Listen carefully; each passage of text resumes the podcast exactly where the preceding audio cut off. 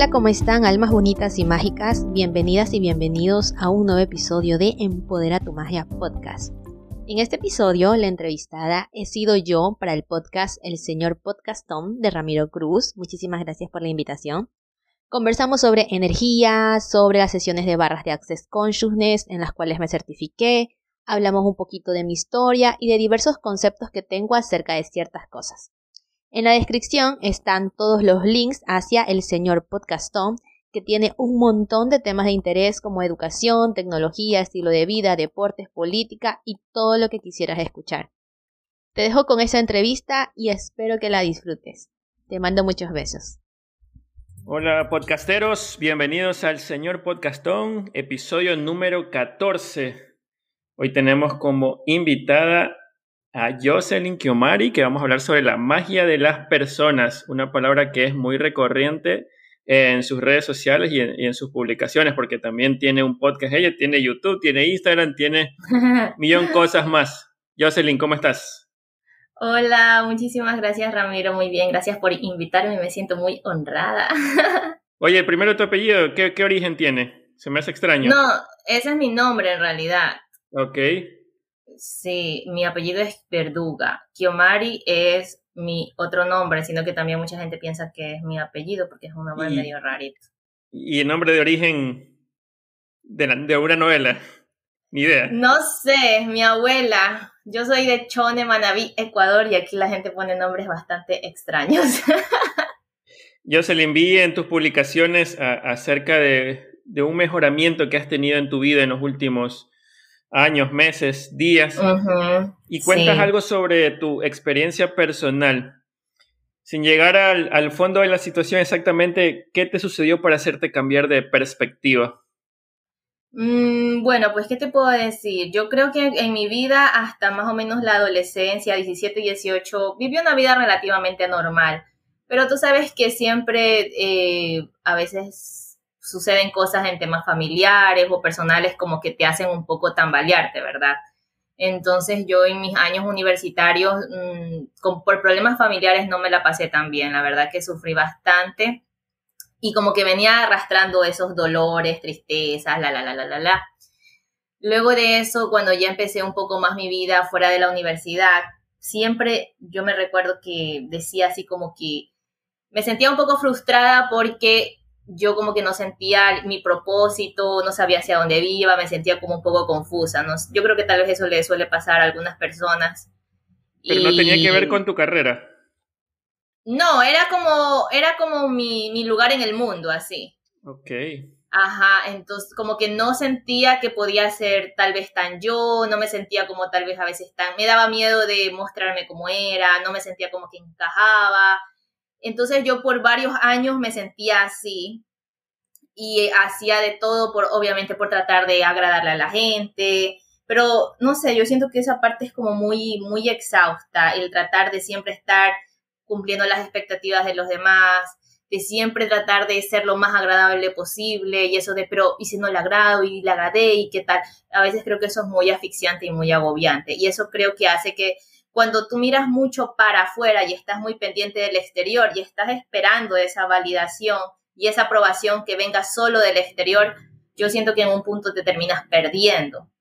Entonces, cuando ya te terminas perdiendo, pues a veces te replanteas muchas cosas y luego como que la gota que derramó el vaso, porque yo ya venía con todos estos temas dentro de mí, fue que eh, como que con, yo siempre digo que las personas siempre llegan, o sea, las cosas siempre pasan porque a veces tienen que pasar conocí a una persona que hizo como que más las cosas se tambalearan dentro de mí y, me la empecé a pasar súper mal, hasta que un día dije, no, no, necesito hacer un cambio en mi vida porque ya no me quiero sentir sintiendo con baja autoestima, que no tengo amor propio, desesperada por encajar, desesperada por cumplir expectativas, esperando que todo el mundo me acepte y ni siquiera me estaba, ni siquiera sabía quién era yo, ni qué estaba haciendo, ni a dónde quería ir, o sea, estaba Oye, ¿Y esto le comentaste a algún familiar, bueno, aunque me dices que había problemas, o algún amigo? No, todos esos eran temas internos, internos míos, ah, o sea, eran cosas que yo para estaba... ti, Ajá, sí, eran, eran temas internos míos, pero sucedió lo que pasó con el tema de la pandemia, entonces creo que eh, yo siento que, bueno, para muchas personas sí pudieron haber perdido muchos familiares, pudieron haber pasado muy mal, pero otras personas también al encontrarnos solos, en silencio, en, fue como que nos tuvimos que encontrar con nosotros mismos. O sea, como que ya no había excusas para mirar a otros lados y eso me obligó a hacer un pare también en mi vida y a cuestionarme un montón de cosas. Entonces yo dije, bueno, pues este ha de ser el momento en el que ya tal vez sea necesario empezar a trabajar en mí. Y yo dije, o sea, yo decidí, yo dije, quiero, quiero cambiar, o sea, quiero cambiar cómo me estoy sintiendo, quiero cambiar todo esto que siento, la, la, la, la, la, la, y así empecé, hace un poco más de un año. Hiciste clic en tu vida y, y creo que la, la pandemia te, te, fue empujando también, ¿no? Porque como tú dices, Causó muchas sensaciones en la gente, unos perdieron familiares, otros perdieron trabajo, otros en la parte anímica les Ajá, exacto. Yo, por ejemplo, en ese tiempo como que, digamos, podría decirse que salí o dejé de ver a una persona que yo quería mucho, eh, que ya no la pude ver más, eh, perdí mi trabajo, entonces fueron como que muchas cosas, obviamente el estrés, el pánico colectivo que había, o sea, muchas cosas como que se vinieron encima y dije, no, o sea, necesito replantearme cómo estoy llevando las, todas estas situaciones hasta este momento. Correcto. Oye, cuéntanos un poco de, de, tu proyecto. ¿A, qué te estás dedicando actualmente? Pude chequear tu, eh, tu Facebook, ahí te conozco y, automáticamente se abre una página donde tienes eh, el podcast, tienes una reseña de tu vida, cuentas algo de lo que me ya me estás contando. Hay, un, hay canales de YouTube, cuéntame, ¿qué haces?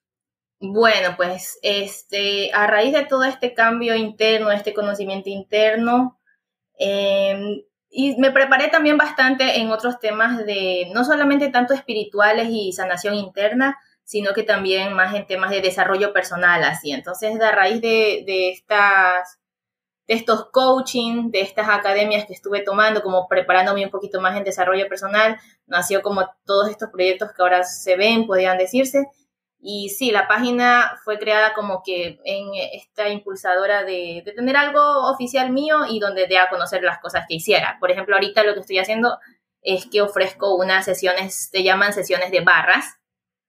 Eh, son unas sesiones de liberación energética que se hace al tocar unos puntos energéticos en la cabeza. Entonces, eso es lo que por ahora estoy haciendo y bueno, pues espero seguir en el futuro aprendiendo muchas más cosas para poder, que me gusta mucho para poder servir desde, este, desde ese aspecto. Oye, amplíanos un poco más esto de las barras energéticas. ¿Cómo, la conociste? ¿Quién te enseñó esta técnica y de dónde proviene?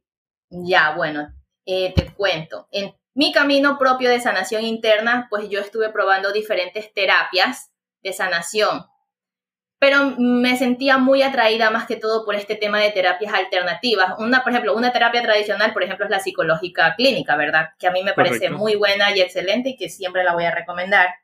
Pero aparte de esto, también existen estas terapias alternativas, eh, holísticas, que ya van trabajando un poquito más, no tanto con la mente, sino que se va un poquito más a temas energéticos, a temas un poquito más emocionales, a ir un poquito, digamos, fuera de lo común. Entonces, yo me sentía muy atraída por eso y empecé con este tipo de sesiones. He probado algunas diferentes y una que me llamó mucho la atención era una sanación energética que se llama, eso es como una, no sé cómo decirlo, se llama Access Consciousness, estas terapias que hacen energéticas. Yo lo que hacía era recibirlas eh, virtualmente pero siempre me decía la sanadora, me dice, hazte sesiones de barras, porque cuando tú te hagas sesiones de barras, tú vas a empezar a liberar muchas cosas que nosotros guardamos en nuestro cuerpo. Nosotros guardamos muchas energías en nuestro cuerpo que se quedan estancadas, muchos pensamientos, sentimientos y emociones que se quedan atascados en nuestro cuerpo y que no se pueden liberar tan energéticamente, sino que es necesario tocar el cuerpo. Pero yo no encontraba, al menos aquí en Manabí, no encontraba practicantes que lo hicieran. Eh, pero las barras es algo físico. Las barras son 32 puntos energéticos en la cabeza. Ah, ya, ok. Internos. Que al ser, que, ajá, que al ser tocados crean como que, como una especie de, supongamos que yo me toco dos de lado a lado de la sien. Entonces empieza como a correrse una barra entre esos dos puntos donde se empieza a descargar la carga eléctrica de los pensamientos, sentimientos y emociones que tengan que ver con cierta área. A esto Tú mismo te puedes tocar. Yo me las puedo hacer, pero siempre va a ser mejor que una persona me, por ejemplo, ajá, exacto, por ejemplo, yo tengo una persona que me las hace a mí. ¿Por qué? Porque nuestros cuerpos están hechos para recibir, para poder relajarnos, para poder disfrutar, pero el tema es que no estamos, no nos, no estamos acostumbrados a hacerlos. Sentimos a veces como culpabilidad o tal así. Entonces, una parte de la, de la terapia también es que uno aprenda a recibir simplemente por ser, por ser quien eres, por estar y por existir. Así. Entonces, eh, bueno, ella siempre me repetía la Sandora, hazte las barras, hazte las barras, pero no encontraba. Entonces yo dije, no, algún día me voy a certificar yo para aprender. Y así sucedió y este año ya lo pude hacer en, en marzo. Yo ya conocí algunos puntos, no los conocía todos porque son 32 en total. Y ya pude tomar la certificación y ya con eso pues aprendí y empecé a practicar, a practicar, a practicar y ya ahora las doy. Y eso depende de la, de las emociones internas o de la situación que pase la persona. Por decir, si yo quiero hacer una sesión de barras, puede que necesite una sesión o puede que necesite seis meses de sesiones. ¿Cómo, cómo más o menos evalúas? Pues mira, yo la gente siempre me pregunta eso, ¿cuántas te necesito? Yo también pregunté lo mismo, obviamente, cuando empecé. Y como toda terapia, bueno, quiero decir una cosa, el crecimiento personal, la sanación interna, para mí es algo que va toda la vida, o sea, uno nunca va a dejar de trabajar interiormente, el desarrollo personal es algo que va, para mí es para toda la vida, ¿verdad? Entonces, cuando nosotros queremos empezar a trabajar en nosotros mismos, creo que es algo que desde lo que uno sienta, como desde uno lo llame, pero por ejemplo, si tú tienes un músculo que ha sido, tuviste alguna cosa en tu pierna, lo que sea, y tienes que ir a rehabilitación para poder empezar a mover tu pierna, ¿verdad? Tienes que tener varias sesiones para que tu músculo vuelva vuelva a la normalidad y tal, como una terapia de rehabilitación. Lo mismo viene a ser con una sesión de barras o con cualquier tipo de, terapia holística o alternativa, porque con una sesión liberamos muchas cosas y la gente verdad, verdaderamente se siente bien, pero imagínate que son años de años de años de condicionamientos, de sistemas de creencias limitantes, de dolores, de tristezas, de patrones, de actitudes que están enraizados en ti que obviamente en una sesión no los vas a quitar. Entonces, son, imagínate, son como que capas de capas de capas de capas de capas de capas. Entonces, yo siempre a las personas les digo, imagina que tu mente es como una, una computadora, como el disco duro de una computadora. Imagínate que tengas 20, ajá, exacto. Imagina que la computadora tenga 20, 30, 40 años, que simplemente ha acumulado un montón de archivos, de archivos, de archivos, obviamente, y que nunca ha sido limpiada, que nunca ha sido mantenida. Entonces, imagínate todo el tiempo que vas a necesitar para ir eliminando lo que ya no necesitas porque la idea de las sesiones de barras es que tú elimines esos pensamientos, sentimientos y emociones que verdaderamente ya no te están contribuyendo a tu vida, que te están estancando de, ser tú, de ser esa grandiosa, yo siempre les digo de la grandiosa potencia que tú eres, de demostrar tu luz, de verdad, de vivir de verdad con dicha y alegría, porque aquí nos enseñan, una de las cosas que nos mal enseñan es que aquí la vida tiene que ser sufrida, que tenemos que que nada, nada vale si no, no te sacrificas, si no lloras lágrimas de sangre. Pero no es así. O sea, si estamos aquí también es para disfrutar, de, simplemente estar y de ser. Decía el maestro Calamaro, dicen que para ser feliz hay que saber sufrir, pero yo no veo la necesidad de sufrir. Lo que pasa es que nos tienen, nos tienen condicionados y estamos programados para eso. No nos sentimos merecedores verdaderamente de todas las bondades y las bendiciones que podemos recibir si primero no nos sacrificamos, si no sufrimos, si no tiene que ser difícil, porque si no, no vale la pena. Es lo que nos han dicho, pero yo no creo que la vida, o sea, definitivamente ahora lo veo porque he trabajado mucho en mí y yo no pienso que la vida tiene que ser así. Entonces son ese tipo de creencias que para mí es vital que nos borremos sin ser muy profundos, ¿cómo más o menos es una sesión? Primero, hablas con la persona para un poco entender el contexto de lo que le está pasando o entras directo a la sesión a conectar los puntos estos 32? Ya, la sesión mm, yo primero la inicio con este con una se llama un protocolo de liberación de piloto automático. ¿Por qué? Porque yo quiero que la persona pueda estar como que lo más presente en su cuerpo, porque lo que pasa es que nosotros nunca estamos verdaderamente en el momento presente. Nosotros, nuestra mente, ajá, nuestra mente siempre está yéndose al pasado o, al futuro. o al futuro. Por eso es que viene la tristeza, la depresión profunda, porque siempre te la pasas metido recordando cosas en el pasado, o viene la ansiedad, los ataques de pánico, porque o te la pasas tratando de controlar el futuro. Entonces nunca estamos en el momento presente. Entonces yo siempre inicio con esta liberación de protocolo de piloto automático, porque necesito, yo quiero que la persona eh, en su conciencia pueda como que arraigarse un poquito más al momento presente. Y luego de eso, pues les empiezo a hacer algo que se llama facilitación, que lo hago durante toda la sesión, que son procesos energéticos, son procesos verbales, para empezar a activar esas neuronas en su cerebro y que y es como prender luces y, y, e irlas apagando. Ajá, y muchas veces sí les pregunto a las personas, es porque a veces hay gente como que me conoce por primera vez, yo sé que como que no se van a explayar diciéndome sus cosas. Ajá, entonces hay gente que a los que tengo más confianza como que les pregunto, a veces sí me gusta, o a veces simplemente, o sea, digo, eh, me abro yo a decir, bueno, pues lo que tenga que requiera esta persona de liberarse, que me llegue a mi conciencia para poderla liberar, pero yo tengo un, todas estas, esta facilitación energética verbal yo la voy diciendo durante toda la sesión y vamos tocando muchos temas. Vamos tocando temas, por ejemplo, de tristeza, de resentimientos, de odios, temas de dinero, temas de control, temas de cuerpo, temas de sexualidad, temas de hasta de, lo que tú crees de envejecer. O sea, tocamos muchas áreas de tu vida. Entonces Se psicología, coaching. En realidad, muchas personas, muchas personas se duermen, pero no es que yo les estoy diciendo, ah, mira, piensa esto. No, es lo que yo les hago, miren, por ejemplo, les voy a decir un ejemplo de algo que yo les diría. Eh, este es un proceso verbal. Por ejemplo, yo le digo, ¿qué energía, espacio y conciencia pueden ser tu cuerpo y tú para hacer la magia que verdaderamente eres? Todo lo que te impida reconocerlo, podipoc. Entonces, eso es como que eso le empieza a decir. O, por ejemplo, a uno sobre el tema del dinero. Eh, todo lo que impida que eh, los flujos de dinero vengan de todos lados, lo destruimos y lo descreamos, podipoc. Entonces son como que diferentes cosas. O por ejemplo, en todos los lugares donde tengas miedo de envejecer, podipoc. Entonces vamos, vamos moviendo un montón de energía de esa manera. Y en realidad la persona simplemente se tiene que acostar, relajar, mucha gente se queda profundamente dormida. Eso te iba a preguntar, ¿cuál es la reacción de la gente? ¿Te vas? Muchas personas se relajan mucho y se quedan dormidas. La, dura más o menos una hora y una hora y cuarto, una hora y veinte. Tienes que despertarla. Ey, ey, ya listo, vámonos. Sí.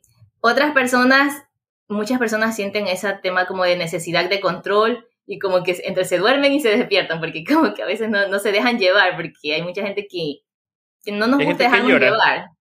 No, nada que ver. Ok, nada que no tocas así fibras como que te hagan llorar de repente. No, nada que ver, nada que ver. Son cosas muy son cosas que nos pasan a todos, pero no, no cosas fuertes ni nada por el estilo. Pero hay personas que dicen, ah, dijiste algo que como que me hizo pensar en tal cosa. Y eso, esa es la idea, porque de esa manera es como que vamos liberando eso que ellos están pensando o esos pensamientos, sentimientos. Oye, ¿y cuál es la... es súper relajado.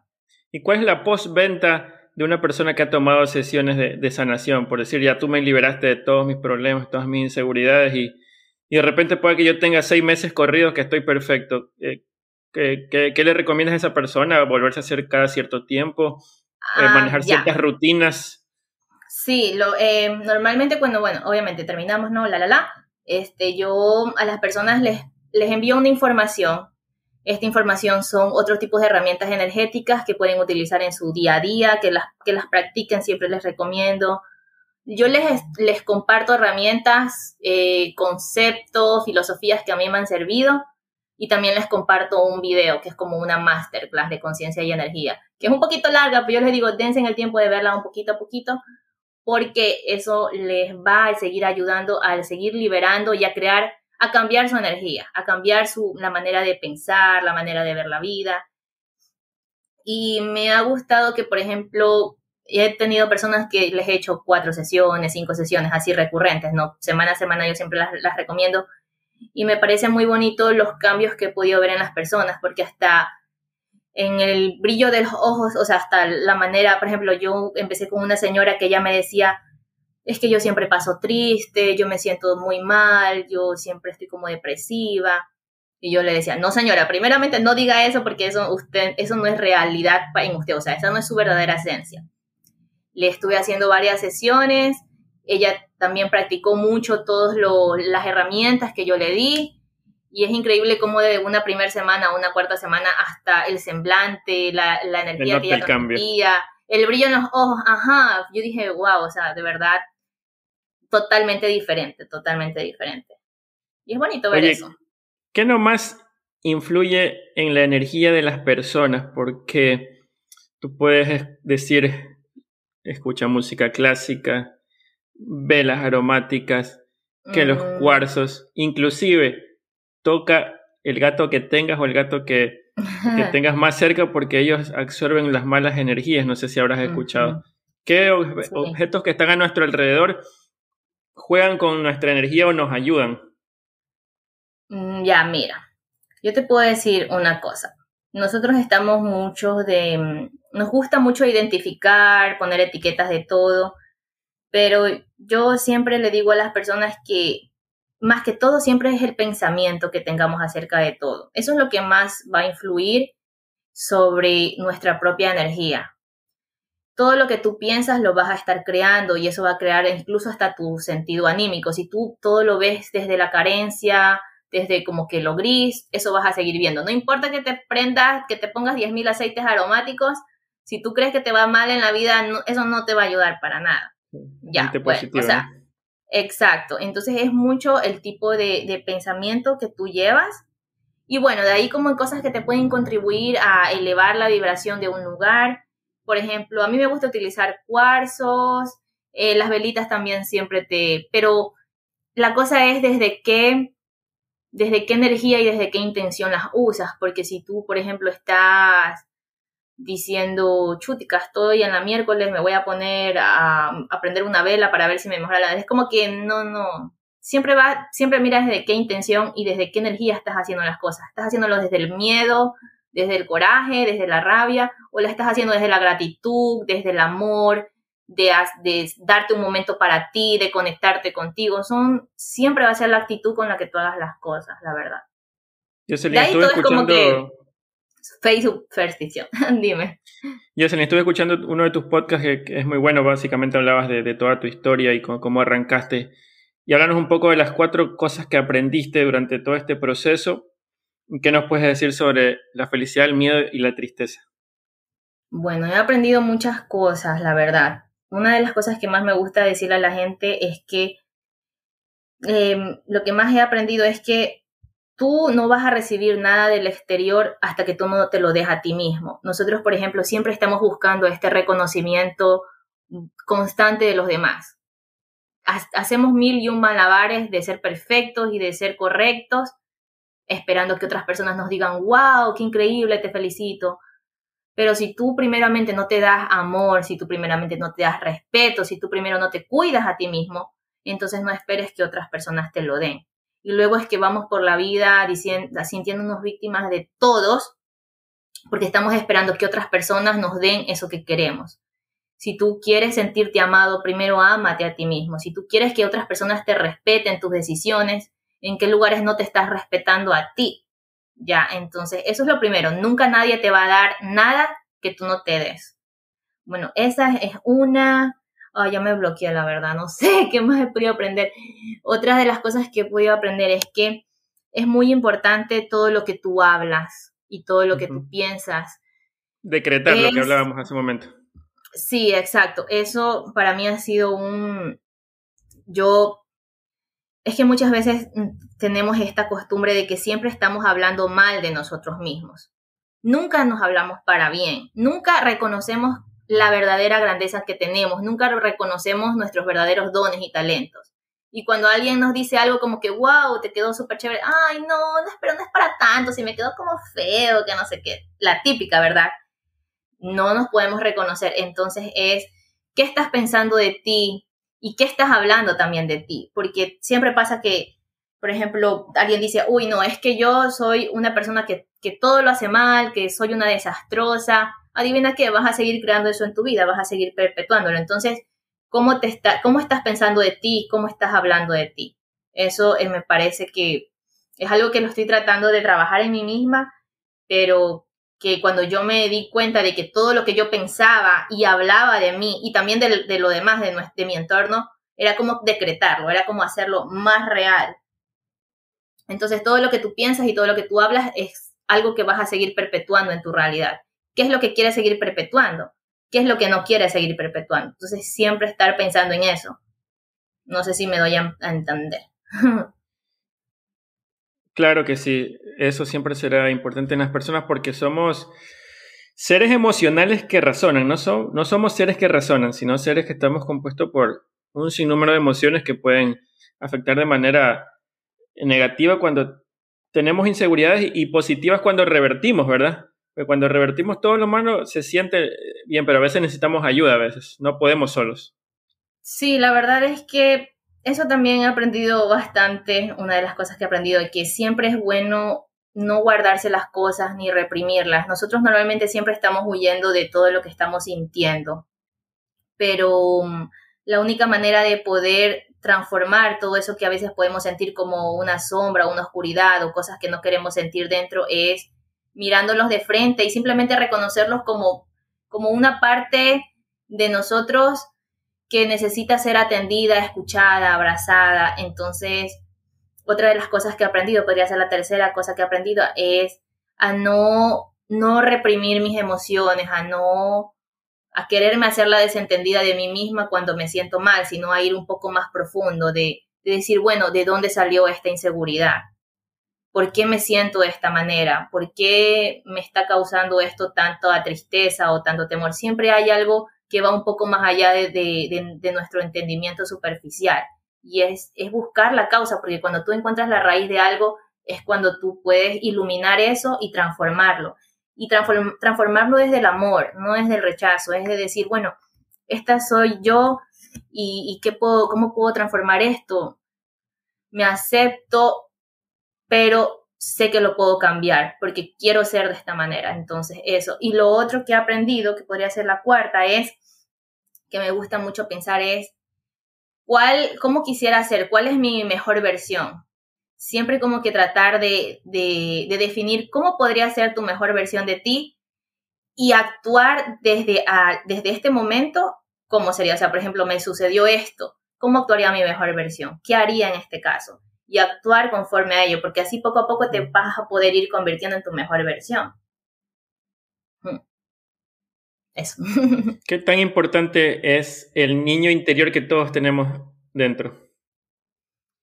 Ay, a mí me encanta el tema del niño interior, porque para mí el niño interior es como, es como un arquetipo de todos esos sentimientos, pensamientos, emociones reprimidos que no fueron trabajados, que no fueron atendidos, que se fueron, son como todas estas energías un poco densas, que tal vez se pueden decir pesadas, que podrían estar conformando lo que se puede decir nuestra sombra, nuestra oscuridad, que muchas veces nos da miedo afrontarlas. ¿Por qué nos da miedo? Porque tal vez sentimos que podemos perder el control de nosotros mismos si las, nos las topamos cara a cara. Entonces, esto puede venir, vienen desde heridas de la infancia, son cosas que nos vamos guardando, que no fueron atendidas, tal vez nos sentimos incomprendidos, abandonados, que somos una carga. O sea, son un montón de cosas. O sea, el ser humano es tan complejo. Creencias, cosas que tú te fuiste creando y este es como que se va convirtiendo en este arquetipo del niño interior. Son como todas estas emociones incomprendidas.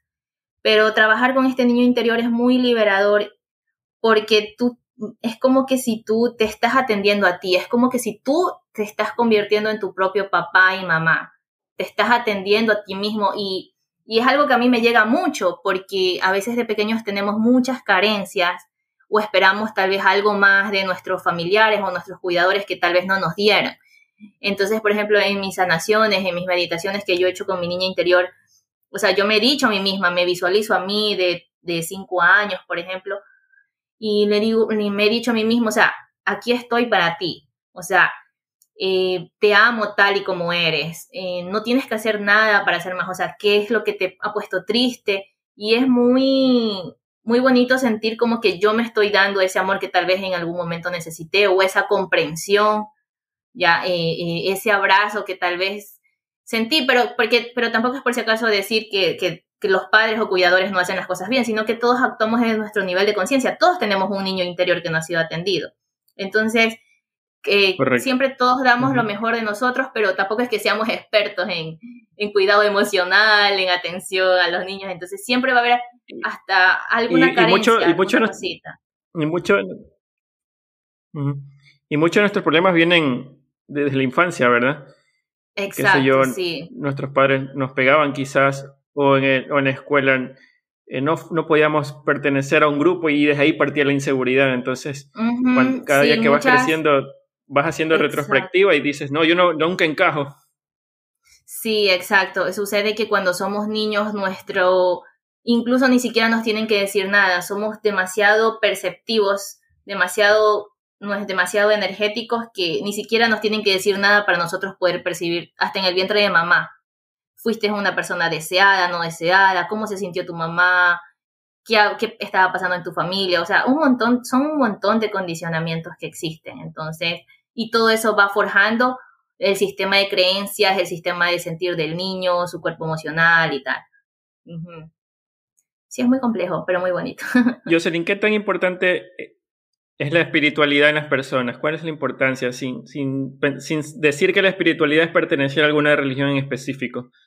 Ah, ya, bueno, pero antes de eso te, te, respondo esa parte de la, me preguntaste de la felicidad, la tristeza y el miedo, ¿verdad? Que no respondí. Bueno, para mí la tristeza es, una emoción. Para mí la tristeza es una emoción humana que la, estamos, la venimos a experimentar aquí por el hecho de que a veces eh, es necesario, o sea, viéndolo de una manera espiritual, para poder conocer el amor necesitamos a veces reconocer la tristeza. Entonces, desde mi punto de vista, desde mis creencias, nosotros venimos de un lugar de mucho amor, ¿verdad?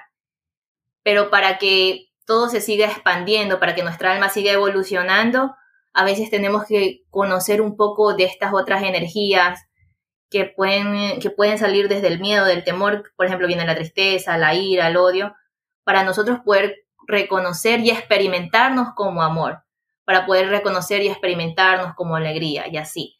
Entonces yo siento que es como la tristeza como un como una emoción de incomprensión cuando estamos aquí como seres humanos porque suceden cosas que, a veces no entendemos, que nos lastiman y desde ahí surge esa emoción, porque somos humanos, eh, de ahí viene, ¿no?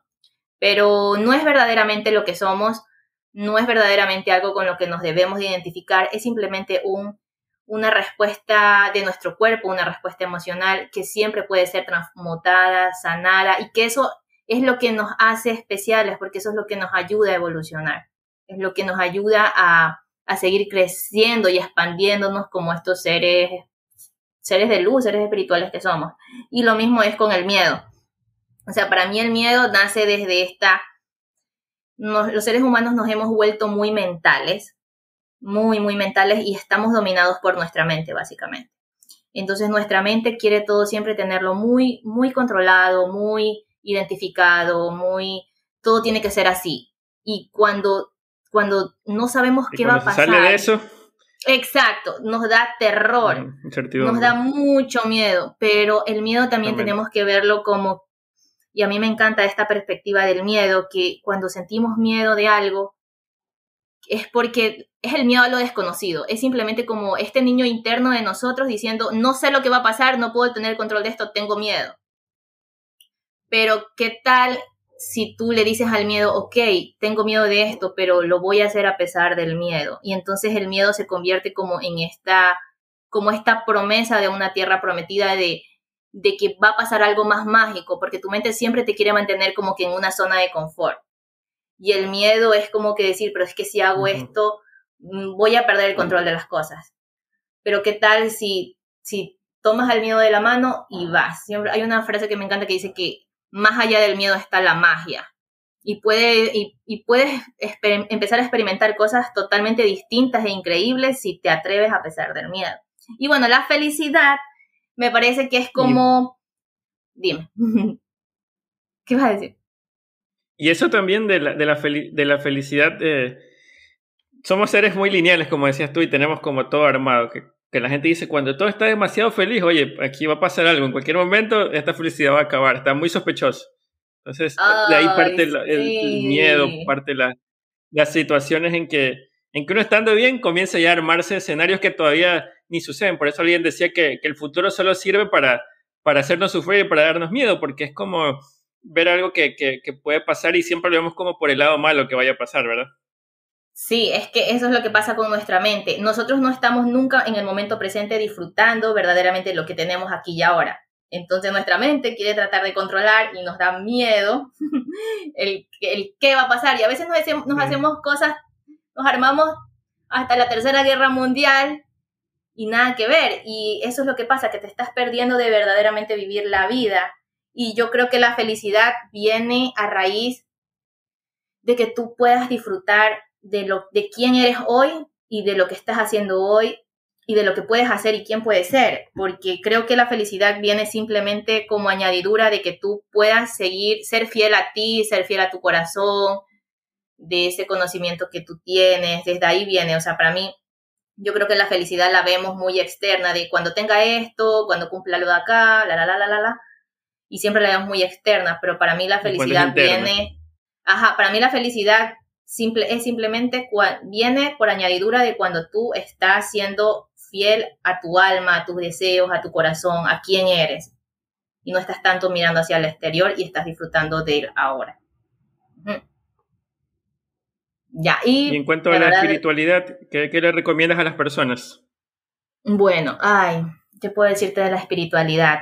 Yo creo que sí, a veces escuchamos espiritualidad y obviamente pensamos también bastante en la religión, pero para mí son cosas totalmente diferentes, totalmente apartadas, porque para mí la religión es como que seguir un dogma, son también personas que están buscando una verdad, y bueno, yo siento que igual todas las religiones como que tienen una, tienen una verdad parecida entre ellas, pero cada quien verano, o sea, pero para mí la espiritualidad, o sea, para mí somos seres espirituales, para mí somos espíritu, nuestra verdadera esencia, quién somos.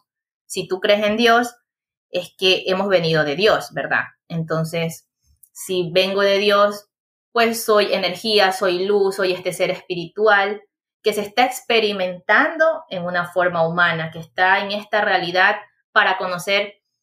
Nosotros venimos desde la unidad, desde Dios, eh, amor inconocible, amor incondicional, perfección pura, pero estamos aquí en esta densidad que se le llama dualidad, donde existe el amor y el miedo. Entonces, nosotros al experimentarnos de esta manera, podemos separarnos un poquito de esa espiritualidad, nos olvidamos un poquito de ese ser que, verdaderamente somos, porque ahorita estamos haciendo esto, este ser terrenal, pero la espiritualidad siempre, tú no, nadie puede decir, no, es que yo no soy espiritual, porque eres espíritu, tu esencia más pura es ser espíritu. Bueno, es mi punto de vista. Y yo creo que muchas personas tal vez lo puedan sentir así, porque si no, porque muchas veces yo creo que todos tenemos este conocimiento de que hay algo que anima a este cuerpo, o sea, este cuerpo no se anima solo, hay algo que está animándolo, porque por algo será que nos morimos y tenemos esa fe de que tenemos otra vida, que nos encontramos con, porque estamos conscientes de que somos un espíritu y que hay algo que anima este cuerpo y que se quedará el cuerpo inerte, pero nosotros seguimos en otro estado, ¿verdad? Entonces la espiritualidad para mí es es simplemente mm, lo que somos, lo que somos, pero sin ningún punto de vista de, lo moral, de lo bueno, no lo malo, sino dejar de, de, aceptarnos como somos, de trabajar en nosotros, de conectarnos con nuestra alma, de valorarnos, de reconocernos como estos, podemos decirlo, hijos de Dios, podemos decir, reconocernos como esta luz, como esta esencia de amor incondicional que está muy, muy dentro de nosotros y que sí es posible poderla irradiar, poder irradiar esta luz hacia afuera. Así la veo yo, la verdad. Y en estos tiempos es lo que más nos hace falta, ¿no? Saber que somos más espíritu que, otra cosa. Y esa es la, verdad. Sí, lo que pasa es que, ¿sabes que Yo veo que, y es lo que a mí me pasaba, que estamos tan mirando hacia afuera, creemos que solamente en el mundo exterior vamos a encontrar llenar estos huecos y estos vacíos, pero en realidad lo único que verdaderamente nos va a brindar verdadera satisfacción es conectarnos con nuestro espíritu, conectarnos con nuestra alma, conectarnos con nuestra espiritualidad. Porque cuando tú conectas con, con esto, que es tu estado más puro, empiezas como, empiezas a ver la vida y a sentir de otra manera. y eso siento que al final es lo que te va dando la verdadera satisfacción. Jocelyn, ya para ir cerrando este podcast, sin antes agradecerte por tu participación y por tu tiempo, cuéntanos a, todas las personas que van a escuchar este podcast eh, cuáles son tus próximos proyectos, qué vas a seguir haciendo y dónde te pueden, pueden encontrar información sobre estas sesiones de sanación. Ay, bueno, pues, ¿qué te puedo decir? Yo quiero seguir aprendiendo por el resto de mi vida todo este tema. eh, yo, bueno, pues están a las órdenes las sesiones de barras. Pueden encontrar información en www.josverduga.com. Mi Instagram también es josverduga, arroba. Y también mi página de Facebook está como josverduga. Entonces ya pues. Eh, mis sesiones de barras, que por si acaso no tienen que hacer nada, solamente acostarse, recibir, relajarse, y si se quieren se duermen, y nada más. Y la verdad es que salen No tienen que sacarse la ropa por si acaso, si tienen miedo.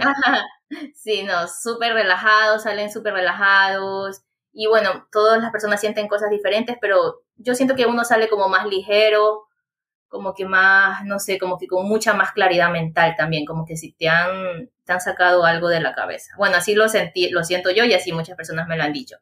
Eh, también quisiera seguir aprendiendo, lo que, lo que siguiente que quiero aprender se llama Facelip, que es como para, para como un lifting facial que también es energético y también pues en el futuro seguir aprendiendo otras técnicas energéticas, eh, procesos de cuerpo para liberar porque nuestro cuerpo guarda muchas energías y también próximamente pues estaré ya yéndome más como por la rama terapéutica, aprendiendo de, de manejos de emociones y tal y cual. Y bueno, espero seguir así evolucionando.